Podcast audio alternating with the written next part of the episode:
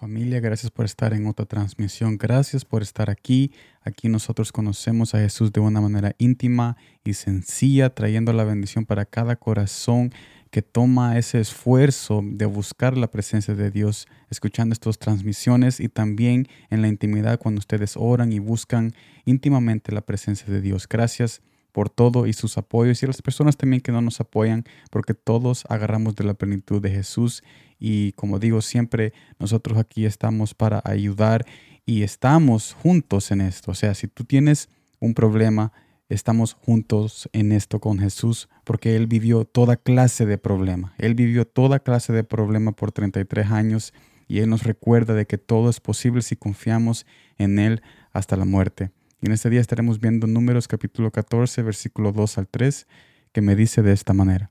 Y se quejaron contra Moisés y contra Aarón todos los hijos de Israel, y les dijo toda la multitud, ojalá muriéramos en la tierra de Egipto, o en este desierto, ojalá muriéramos.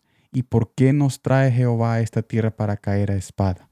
Y que nuestras mujeres y nuestros niños sean por presa, ¿no sería mejor volvernos a Egipto? Podemos entender, podemos entender la preocupación de los israelitas en este momento.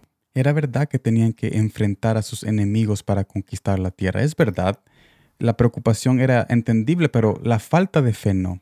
La falta de fe no se puede entender porque Jesús nos ha dejado su consolador y Espíritu Santo en nuestros corazones para que nosotros podamos restaurar nuestra fe en Él. Así que eso no se puede entender en cómo nosotros nos falta la fe si tenemos los recursos, pero sí puedo entender los problemas, sí puedo entender las angustias y sí puedo entender esas fastidias que la vida nos dan. Y habiendo dicho todo esto, esto me lleva al primer punto. No juzguemos nuestras etapas temporales emocionalmente, porque cada cosa que nosotros pasamos o sentimos, la etapa nosotros la juzgamos en ese momento emocionalmente de cómo estamos sufriendo íntimamente, emocionalmente en nuestro corazón con nuestros sentimientos. Tenemos que tener en mente la victoria que está al final de esta etapa. Si nos dejamos tapar con nuestras emociones en las etapas que nos llevan a la victoria, entonces nos vamos a quedar ahí, nos vamos a quedar en la etapa y nunca vamos a terminar, porque las emociones muchas veces nos engañan.